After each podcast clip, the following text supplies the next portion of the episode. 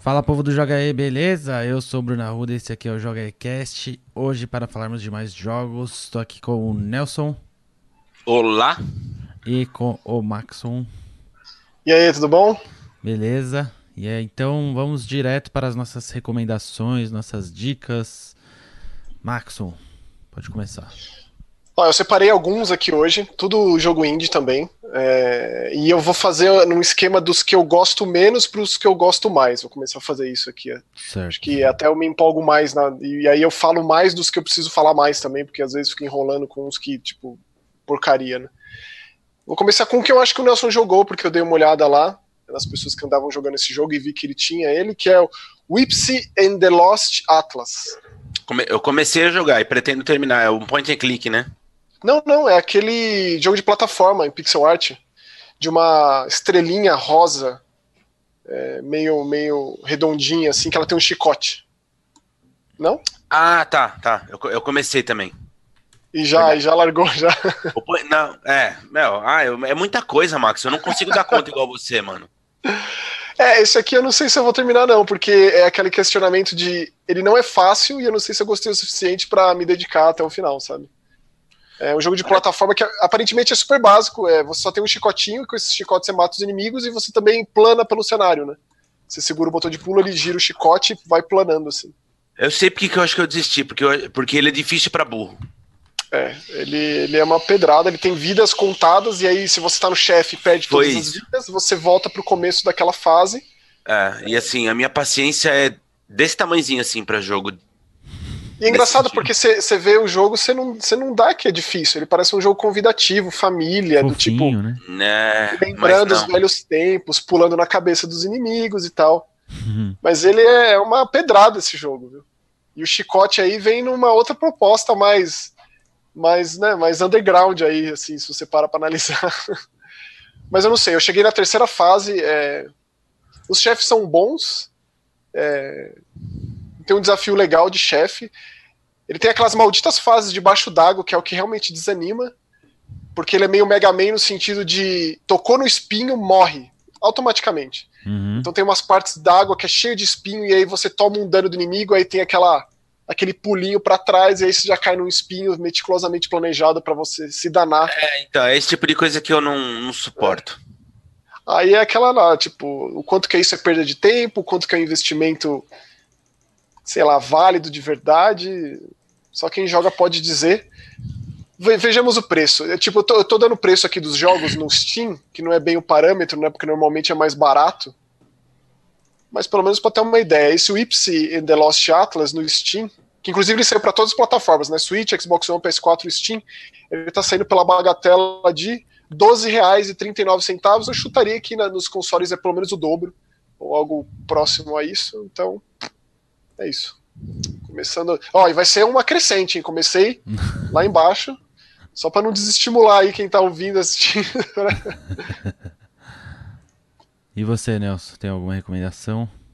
Ah, eu tenho um bem fora da curva também, é, que saiu recentemente não só para PC, mas para Play 4 e Xbox também, que é, é- é Ancestors Legacy, que é de um gênero que não é muito comum em, em console, que é estratégia em tempo real, né?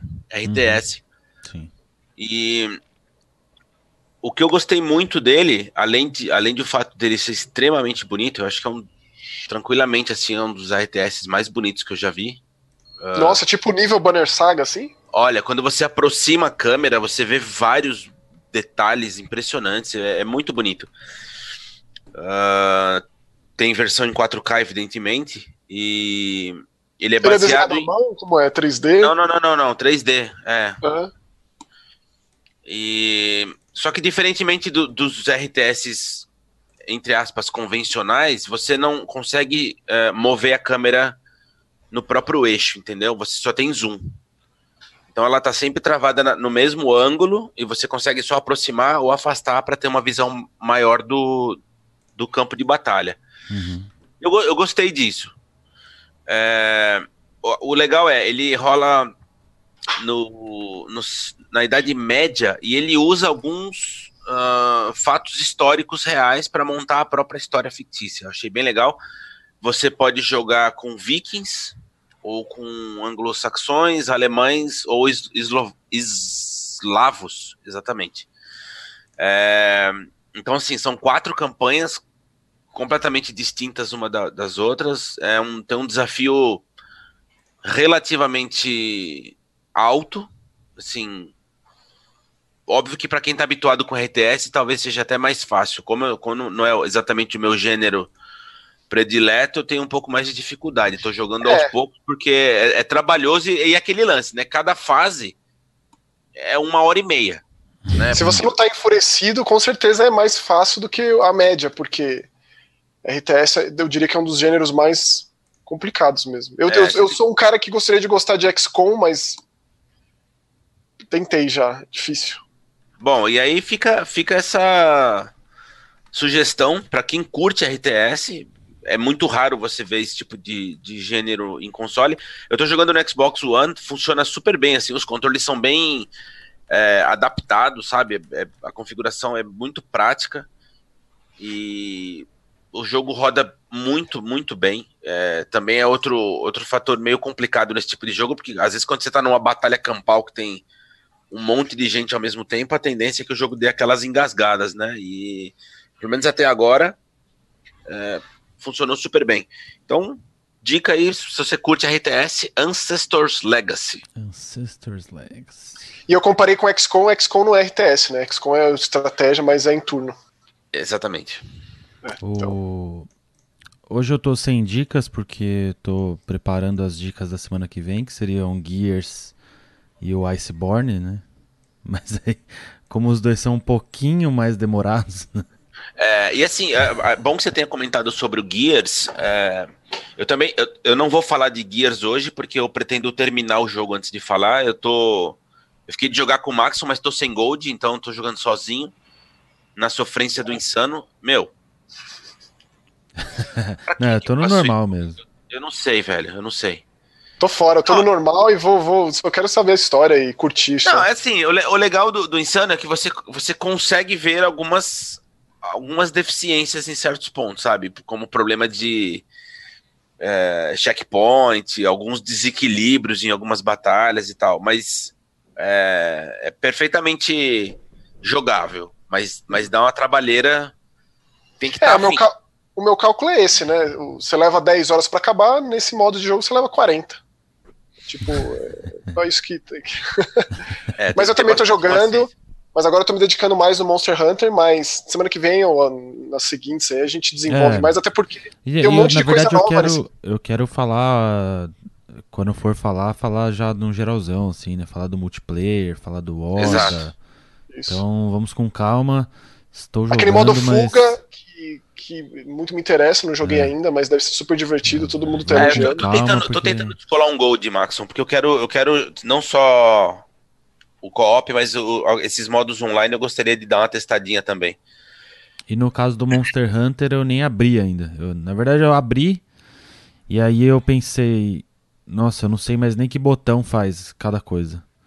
Mas você aprende, Bruno, juro pra você, é tipo bicicleta, só que é uma bicicleta com roda de.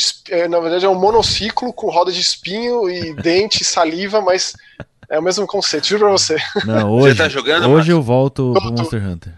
Já joguei bastante, inclusive. Já tá fiz... jogando com quem?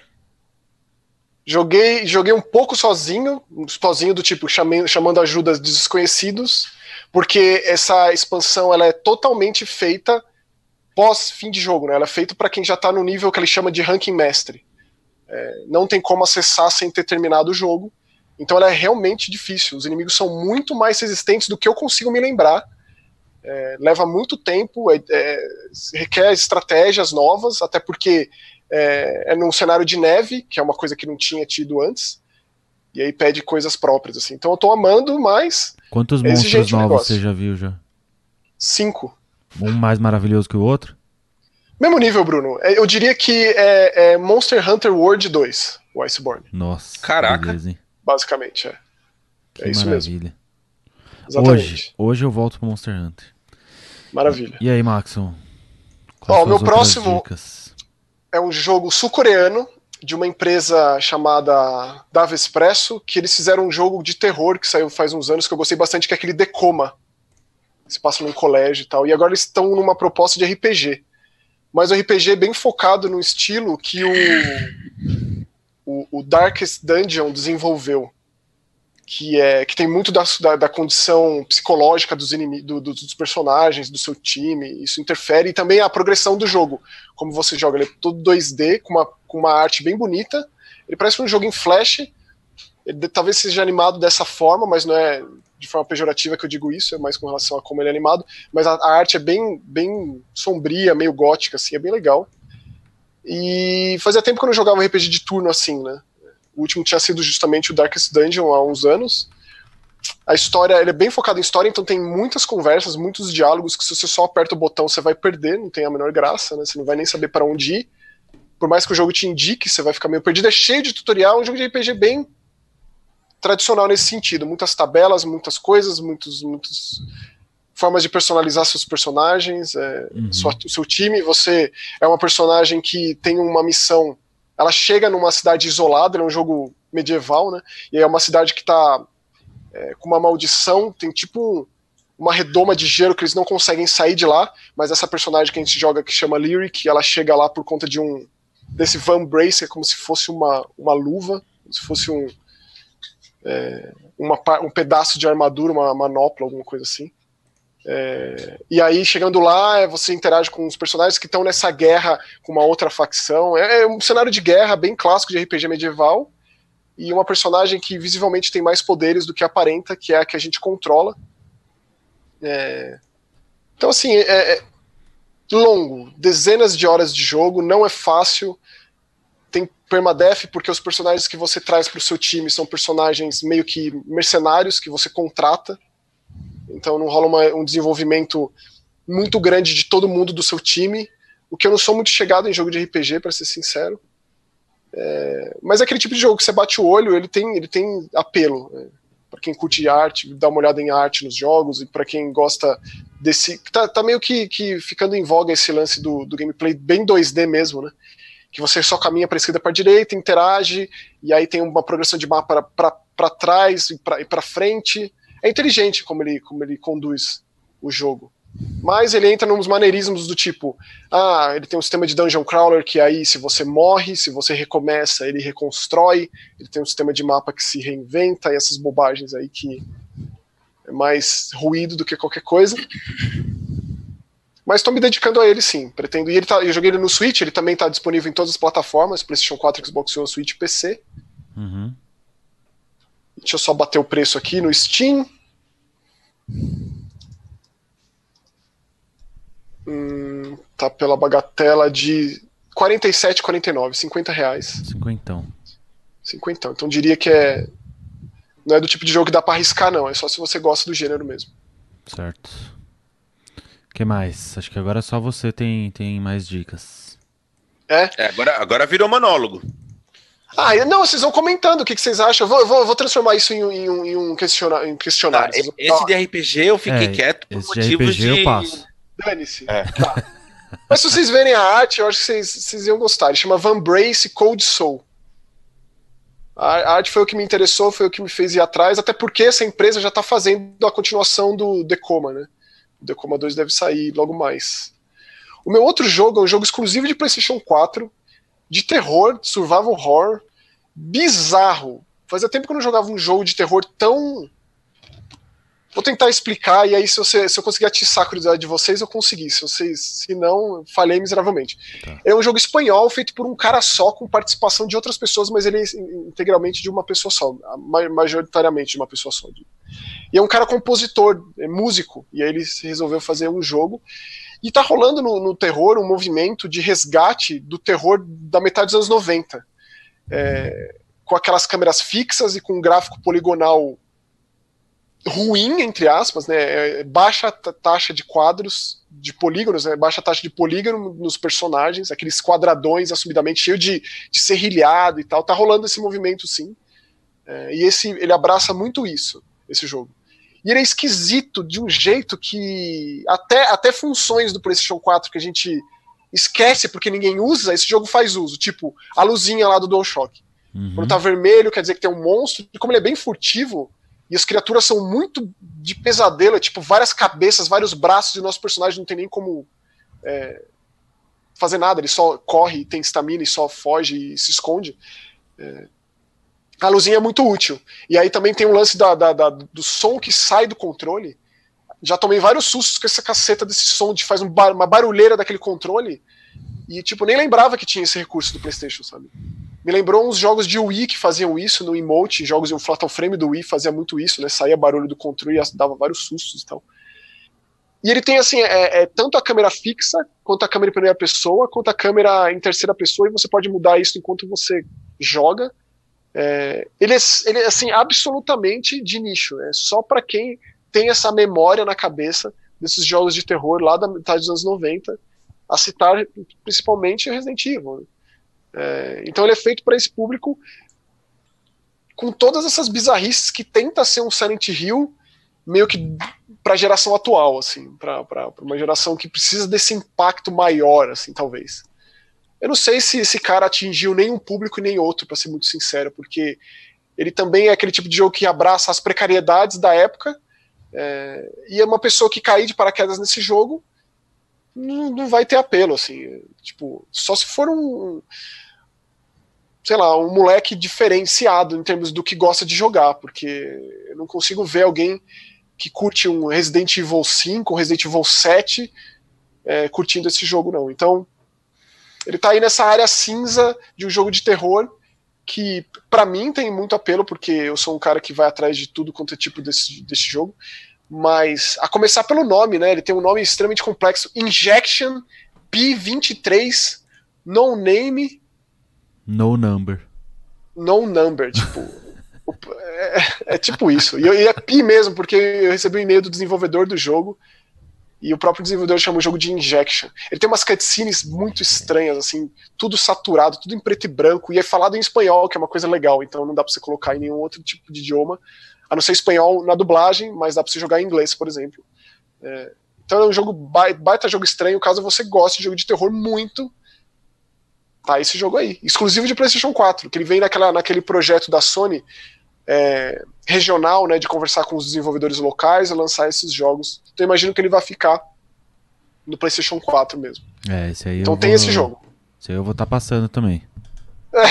Imaginei. é, agora, esses próximos dois, eu realmente gostaria da atenção de vocês dois senhores, porque eu acho que pode agradar. O primeiro é distribuído pela, pela Double Fine, chama Nights and Bikes. Esse me interessa é... muito, muito bastante. É, bate o olho, você já gosta, porque ele é Sim. todo desenhado à mão é, e ele é pintado de um jeito muito característico e ele realmente parece desenho, os melhores desenhos antigos de uma forma que não é pura nostalgia, que é uma coisa que normalmente esse tipo de jogo faz, né? E ele é um jogo de infância. Você joga com, duas, com uma adolescente e uma menininha que acabaram de se conhecer numa cidade que, apesar de ser turística, não tem muito turista. É, e o grande lance dessa cidade é tem um tesouro escondido aqui, venham procurar esse tesouro, caçar esse tesouro, e é isso que você faz com essas duas meninas. É muito a abertura do jogo já é, já é demais, a trilha sonora é bem a cara da Double Fine.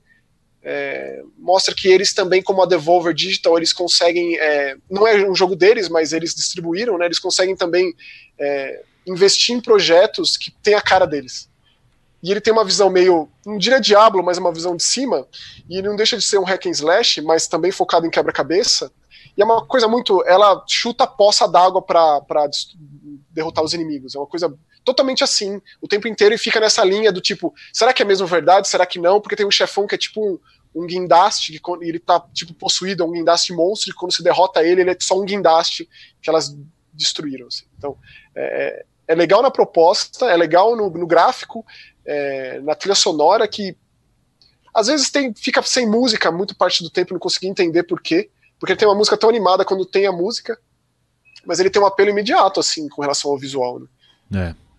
É. Gostei muito, ele é feito para jogar em co-op. Infelizmente eu joguei divertido. sozinho.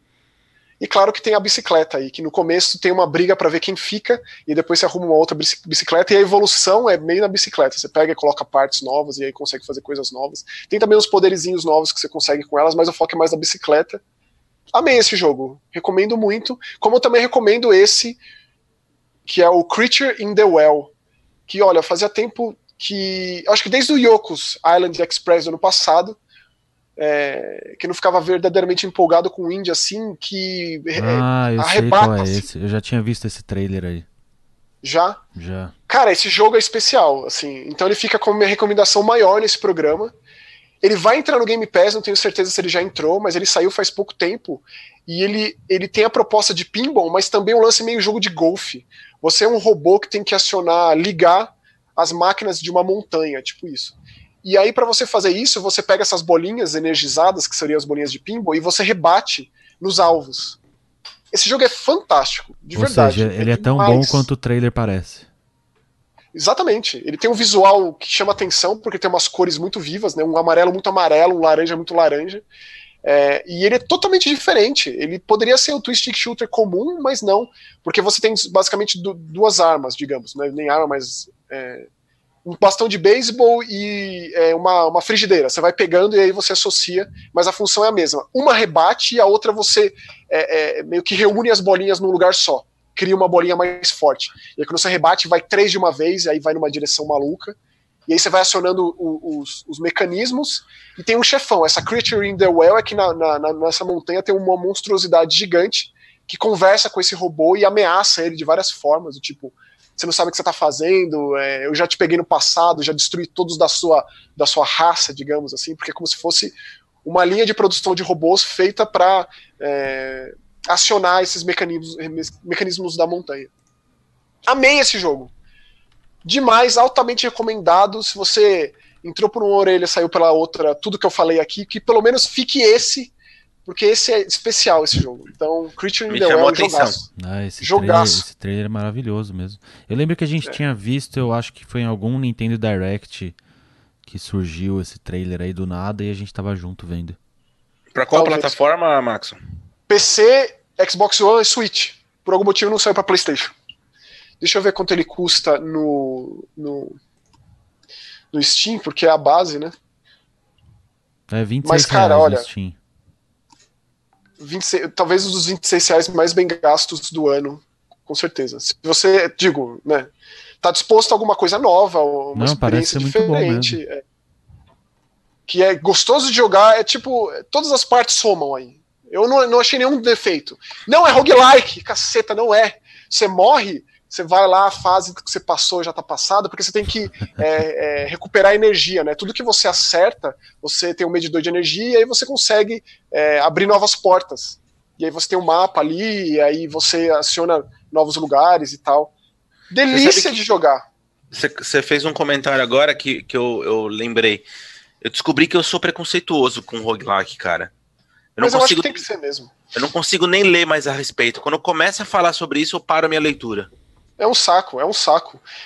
Essa, essa ideia de que um roguelike estende a duração do jogo e que é. Não. Mais válida do que um design elaborado, sabe? É. Criado ali, do que um algoritmo aleatoriamente que cospe fase. Não, de jeito nenhum, cara. São raríssimas as vezes que isso é, colabora com a proposta. O último que eu consigo lembrar é aquele The Church in the Darkness, que realmente é interessante. Se fosse sempre o mesmo mapa, é, você ficaria viciado naquilo e saberia todos os maneirismos ali, então conversa com a proposta nesse sentido, né? Porque, assim, em linhas gerais, para mim já é demérito. Eu vejo isso, eu já meio que fico com o pé atrás, reticente, tipo, tem que ser muito legal, tem que me agradar muito para eu tentar. Sendo um roguelike, assim, tipo. Imagine se um Hotline Miami fosse roguelike. É, se aquelas fases não, fossem não criadas aleatoriamente. É, não faria muito sentido. Você não ia terminar o jogo nunca.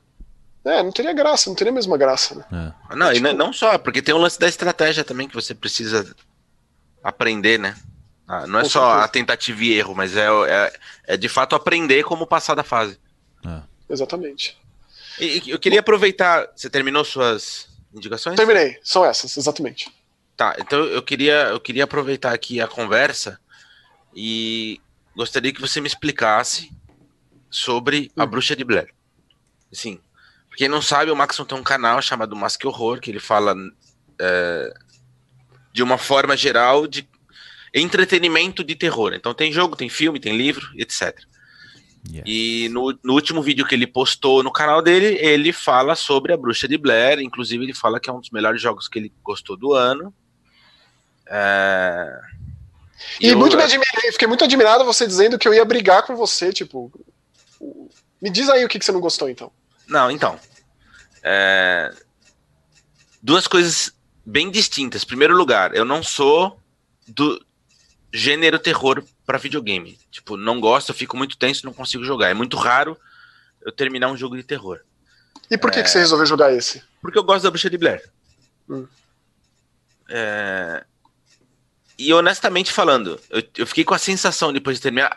Antes disso, tive muitíssimos problemas com o jogo, do tipo. É, não só de travamento, mas tinha trechos absolutamente impossíveis de jogar. Eu tinha que desligar o videogame e começar de novo. Eu não sei se foi consertado, se teve algum patch, enfim. Como eu terminei já, eu não fui atrás de saber. É, mas eu fiquei com a sensação, e é por isso que eu queria saber a sua opinião, de que, tipo, esse jogo funcionaria independentemente dele ser chamado Bruxa de Blair ou não. Imagina. Os caras criaram. Pegaram um monte de coisa dos outros. Do, do, do, do, É que o universo da Bruxa de Blair é uma coisa meio. meio caquética. Tipo, não tem nada que preste além desse jogo para mim agora.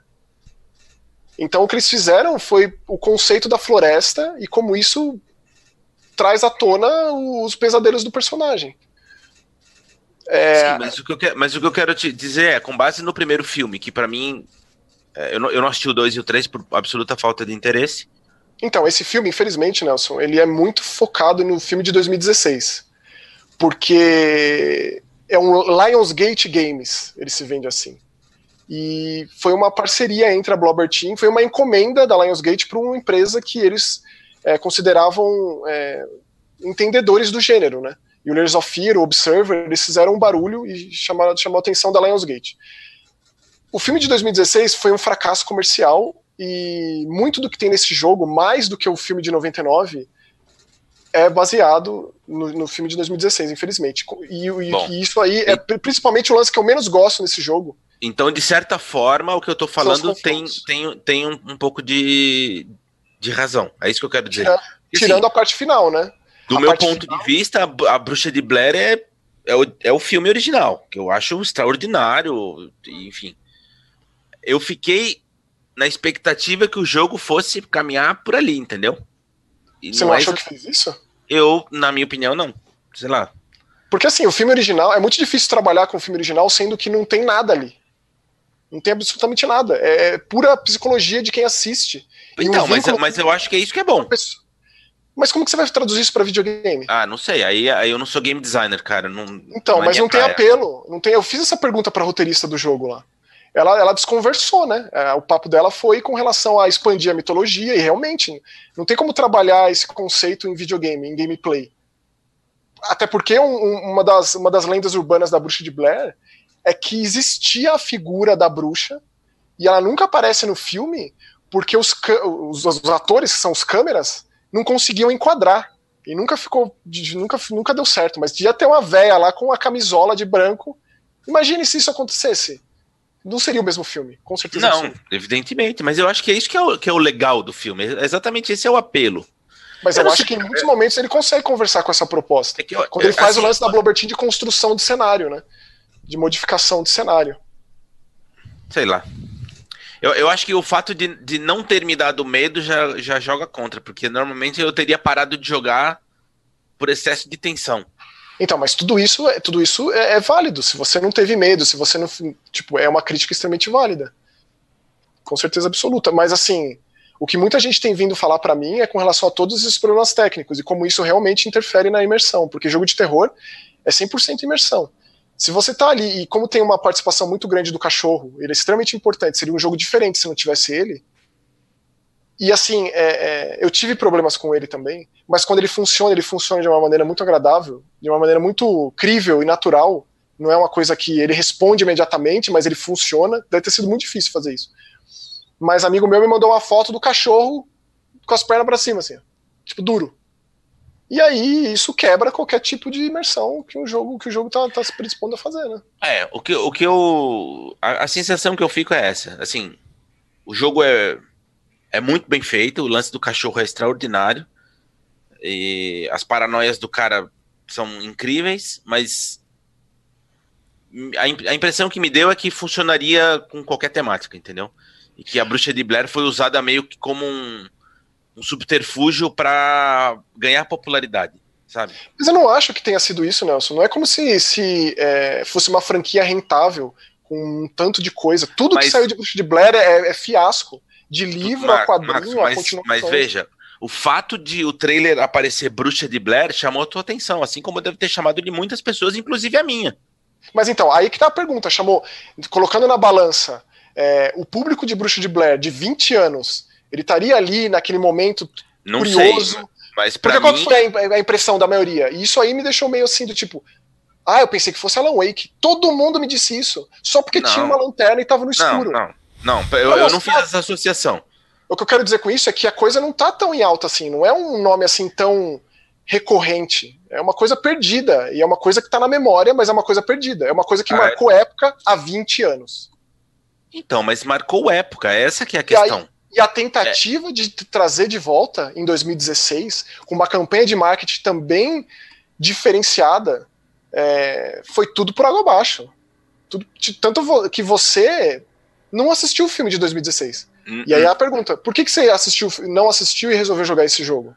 Porque pra mim, exatamente, eu pensei que fosse baseado ou que tivesse elementos do primeiro filme. Mas Que- assim, Que a, a, a- a narrativa fosse seguir aquela proposta do primeiro filme. mas o lance de estar perdido na floresta, da floresta controlar o andar, você não chega onde você quer chegar. Concordo com isso, Max, mas é, o que eu quero traz dizer jogo, você né? é exatamente é esse o ponto. É, é- essa proposta funcionaria independentemente de ser bruxa de Blair ou não. Mas Nelson, aí vamos, vamos desenvolver mais. Quais são os elementos do filme original? É, ficar perdido na floresta, Que, é- que é o motivo mais desesperador do, do, do jogo. Que é, isso. né, é o As fato de você ser, desaparecem, ser ab- absolutamente desconcertado e você depender única e exclusivamente do teu cachorro pra você não ter um surto psicótico lá. você tem uma pessoa que desaparece, que no caso é, o- é o xerife, você encontra essa, essa pessoa desaparecida. É, o que vai além e o que talvez seja um pouco mais difícil de lidar, porque aí é muita liberdade poética, digamos, que é É. colocar aquele, um personagem extremamente importante e ter um lance de, de- cíclico do mani- da manipulação da flor da vou dizer a, a presença da bruxa na floresta ela foi morta ali e aí tem esse- essa- esses diálogos que são espaçados né? É, o que aconteceu ali o que aconteceu inclusive com os três adolescentes que encontraram as fitas do tipo tem até uma conversa bem long, bem no começo do jogo do tipo foi o primeiro lugar que a gente procurou aquela casa porque a casa é o mais emblemático. E a casa continua sendo o mais emblemático nesse, nesse jogo também e aí, de um ponto de vista de gameplay, de um ponto de vista de desenvolver o personagem com quem a gente joga, aí tem toda essa alegoria do cenário que é marca registrada da Bloober Team. Que aí deixaram os caras serem livres, né? Faz o é, que você então talvez, fazer. talvez seja essa, é- é esse o ponto. Como eu não sou do gênero, é, eu, não, eu não consigo fazer essas associações que você faz do tipo. Mas é uma Ah. crítica completamente válida, Nelson. Você não achar nada de Bruxa de Blair num jogo que chama Blair Witch. É, é crítico isso. É, assim, eu- eu- a impressão que me dá é que, beleza, tem os elementos que foram propositalmente colocados para justificar o nome, mas que, da minha experiência, não justificam ser uma bruxa Blair, é só isso. Eu acho que funcionaria se ele chamasse qualquer coisa. Hum. Tipo, É. eu, eu tô falando que o jogo é ruim? Eu não tô falando que o jogo é ruim. isso- é- Essa, essa é a questão. O áudio é extraordinário, o lance do cachorro é sensacional, a, a a imersão na paranoia do sujeito eu achei incrível. Uhum. O lance da casa, de ficar mudando de, de cenário, é muito louco, é muito sensacional a maneira com que aquilo funciona. Eu só não consigo enxergar como aquilo se encaixa com a Bruxa de Blair. Me, me parece uma ideia forçada, é só isso. Mas é um, um argumento tão válido quanto o meu quando eu digo que expande a mitologia da- de uma franquia capenga. De uma franquia que não é nada além de uma do primeiro viral da história. É, Não o que, só do o que- terror, o que mas pode, da- o que da- pode acontecer também, Maxon, e aí pode ser bem particular, é como eu só gosto do primeiro filme e por conta disso eu não quis assistir os outros, é, eu não, eu, talvez se eu tivesse assistido todos os filmes, a minha visão do jogo teria sido outra. Olha, Nelson, eu assisti todos os filmes, eu consumi tudo de Bruxa de Blair que você possa imaginar. é, Não acrescenta. Na verdade, é, é, é, é, triste ver que o filme de 2016 teve mais impacto nesse jogo do que o filme de 99, justamente porque ele te dá mais condições em termos de videogame do que um filme que não tem nada. O filme de 99, ele é. E, e essa é a riqueza do filme. Ele é o puro desespero do vínculo que você cria. Você tá tão desesperado quanto aquelas pessoas, você tá tão perdido quanto elas, mas não mostra absolutamente nada. Se você levar em consideração que um dos momentos mais assustadores e emblemáticos do filme de 99 é quando chacoalham a, a barraca, então o jogo ele faz alguns momentos assim, mas isso aí já virou meio que uma um trope de terror, virou um clichê de terror dentro do formato. Então assim, ele poderia ter sido um jogo 100% found footage, 100% com a câmera, com o frame da câmera. Poderia ter esse tipo de problema. Poderia ter o lance da visão noturna, um lance de câmera, um lance de lanterna, poderia ser assim. Ele preferiu ir para o lado de criar uns quebra-cabeças que eu achei extremamente inteligentes. Muito além do que um Outlast faz, porque o Outlast, sim, é um repórter entrando no manicômio com uma câmera para registrar. A ideia ali não é o registro. A ideia ali é encontrar essa criança, mas apareceu uma câmera no meio do mato. O cara não ia deixar passar isso. Então já é uma diferença de proposta. Ele não é um documentarista investigando sobre, sendo que já levou em consideração o que aconteceu. Então não é como se fosse é, é, não vou dizer comum, mas as pessoas desaparecem naquela floresta. O xerife mesmo diz: Ah, minha vida aqui nessa cidade, Burkittsville, é ir atrás de gente que se mete no mato. Mas ele não entende por que, que as pessoas se metem no mato. O jogo tenta dar respostas para isso. As crianças elas são levadas lá, induzidas, não é porque elas querem. Então essa, essa presença da floresta de Black Hills em Burkittsville, é, a gente descobre muito mais no jogo, porque originalmente eles estavam fazendo aquele documentário sobre a bruxa, que era algo ancestral, é lá na época de caça às bruxas dos Estados Unidos mesmo, no século retrasado, e aí colhendo depoimentos das pessoas. O jogo já vende a ideia de que as pessoas realmente desaparecem na floresta hoje em dia. Muitas não são encontradas, outras são. Inclusive, é, para você saber o que aconteceu com o Peter, né, o menino que, que vocês estão atrás. É as cartas o... do, do psiquiatra, né? Não, isso aí eu acho que é bem interpretativo, mas para você saber o que aconteceu com ele, você precisa encontrar uma bateria na casa final, recomeçar o jogo e naquele bunker você coloca essa bateria naquele rádio. E aí você tem uma notificação como se fosse um programa de TV pelo rádio, né, um programa de rádio noticiando o que aconteceu com o moleque. E aí dá um nó na cabeça tremendo, porque aí tem de, é uma coisa que o filme de 2016 vendeu, que é a ideia da passagem de tempo diferenciada de pessoa para pessoa. Então, aí, então, de novo, então vamos voltar à discussão. Se eu tivesse visto todos os filmes, talvez a minha experiência tivesse sido outra. Então, as, o, o, livro das sombras, que é o Bruxo de Blair 2, é uma aberração completa, é lixo absoluto. É, eu vou, eu, vou, eu vou assistir esse filme, o de Não, não, esse não, o de 16. Isso. Porque eu não considero um filme ruim, é, foi uma decepção, porque resgataram a Bruxa de Blair para fazer aquilo de pessoas muito envolvidas com found footage, né? É de dois caras que fizeram a franquia VHS, que eu acho suprema. É, gosto. É, então. E aí eles fizeram, é o Adam Wingard e Simon Barrett, eles fizeram o Blair Witch, né? Que foi vendido como The Woods eles tentaram fazer uma coisa diferenciada, né? Pra meio que fazer jus ao que aconteceu em 99. Só que aquilo nunca mais vai se repetir, é impossível. É um fenômeno de uma vez no planeta, assim. É, mas eu ainda acho que. Não que vai mudar sua concepção do jogo, mas eu gostaria de saber sua opinião sobre o filme de 2016. Que é, também chama Blair Witch, inclusive. Não, se chama Blair Witch, inclusive. Foi quando a Lionsgate comprou a franquia e tem aquela proposta de vermelhidão, né? Aquele vermelhão que, que a, o marketing desse jogo vendeu bastante. É, então é isso que eu tô falando. Talvez me faltem elementos para conseguir fazer essa associação. Porque você já acabou de falar que no filme tem esse lance da, da passagem temporal, das idas e vindas e tal. Tem. Já é completamente diferente do, do original. Então, eu vou assistir o filme e depois eu, eu volto a, a esse assunto. Mas eu não acho que vai mudar a sua opinião do jogo, não. Até porque é, é extremamente válido esse argumento de que você só tem um filme de 99 por base, que é muito mais do que o suficiente, e, e, você não sentiu nada disso no jogo. E esse jogo é um jogo criado para pessoas que nunca ouviram falar de Bruxa de Blair também compreender. Tipo, ele é feito naquele sentido de uma adaptação para todos os públicos, que também já é bem difícil. E aí eu consigo ver mérito no, no texto é, a partir daí também. Mas, mas é isso. Daria pra gente ficar aqui muito tempo falando de Bruxa de Blair, assim, de uma forma geral. De toda forma, eu aconselho a quem goste de, do gênero experimentar o jogo, porque queira ou não queira, é... acho que a experiência vai ser bem válida para todo tipo de jogador. Porque cada um vai tirar um, um, proveito diferente ali. Tem umas coisas muito loucas nesse jogo.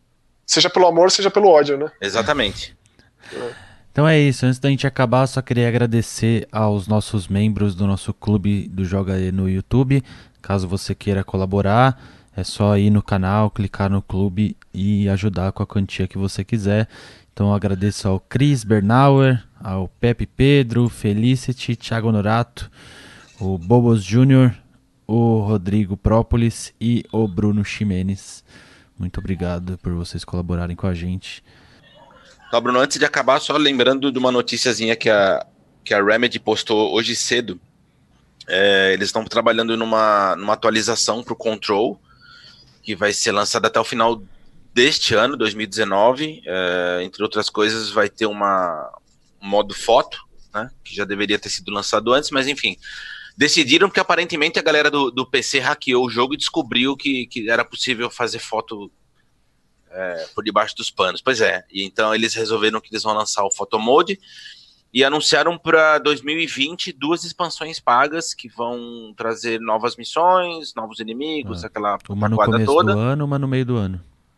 Não, não tem mais, não são, não são não, três. não, não deram. Não, tem um. Tem o. No final, é, dezembro de 2019, vai ter um New Game Mode. uma- Isso, é uma atualização, exatamente, que, Ah, que é tá. gratuita. Isso. Todo mundo vai receber. Aí pro ano que vem, duas, duas expansões pagas. Isso. Uhum. Uma no começo, uma no meio. Exatamente. E aí fica o meu o registro para que se você não jogou Control, coloque na sua lista. Eu sei que a grana tá curta e os jogos estão caros, é, mas espera uma E promoção agora aí. começa espera- um lançamento atrás do outro. Exatamente. Em, E deixa em eu algum falar- momento, em algum momento o preço cai e aí você pega, porque é um jogo que esse, esse é daqueles jogos que daqui 5, 6 anos a galera vai estar falando que foi Subestimado. subaproveitado, sabe? Aqueles clássicos coats. E deixa eu aproveitar um negócio também aqui do Control, especificamente sobre a última expansão, essa expansão 2, AWE, que, sei lá, AW já é o suficiente para você pensar em Alan Wake, né? Mas essa lanterna aí no meio é pior ainda. ó. Se você pega e leva em consideração a capa do Alan Wake, é bom, que se, é bom que se diga, né, Maxon, que no, no jogo tem vários easter eggs é, que, que fazem uma conexão com Alan Wake. Eu acho que é mais, tipo, é- se passa no mesmo universo. Para mim Exatamente, claro, exatamente. Eles mais fazem. B que é. Isso. é, eles deixam claro que existe uma conexão direta com tudo que está acontecendo no universo do Control. Acontece na, tem a ver com a relação com o universo do, do Alan Wake. É, tem inclusive explicação sobre a esposa dele. Isso, é bem tudo, né? os livros que ele escreveu, É. a, a inspiração de onde ele tira, de que ele não é uma pessoa normal, que ele está associado de alguma forma a, essa, a esse Departamento Federal de Controle. Então, assim, metade do ano que vem vai ter essa expansão AWE aí, que quem sabe seja um termômetro, uma preparação para Para um um, futuro pra uma continuação, né? que agora é da Remedy, né? A Remedy pegou os direitos da, da propriedade intelectual, é deles, então eles lançam é, é, da forma que eles quiserem, para as plataformas que eles quiserem. E eu só espero que lancem mesmo, porque eles sabem melhor que ninguém o quanto que Alan Wake é querido e o quanto que. Né? Já tá Sim. na hora de Alan Wake 2? Então é isso. Mais alguma coisa? Não. É, não, do que tem chamado a atenção, não. Então beleza. Na semana que vem a gente volta com mais indicações, mais notícias e mais E quem sabe. Gear 5. Tomara. Maravilha. Tchau, gente. Tchau, valeu.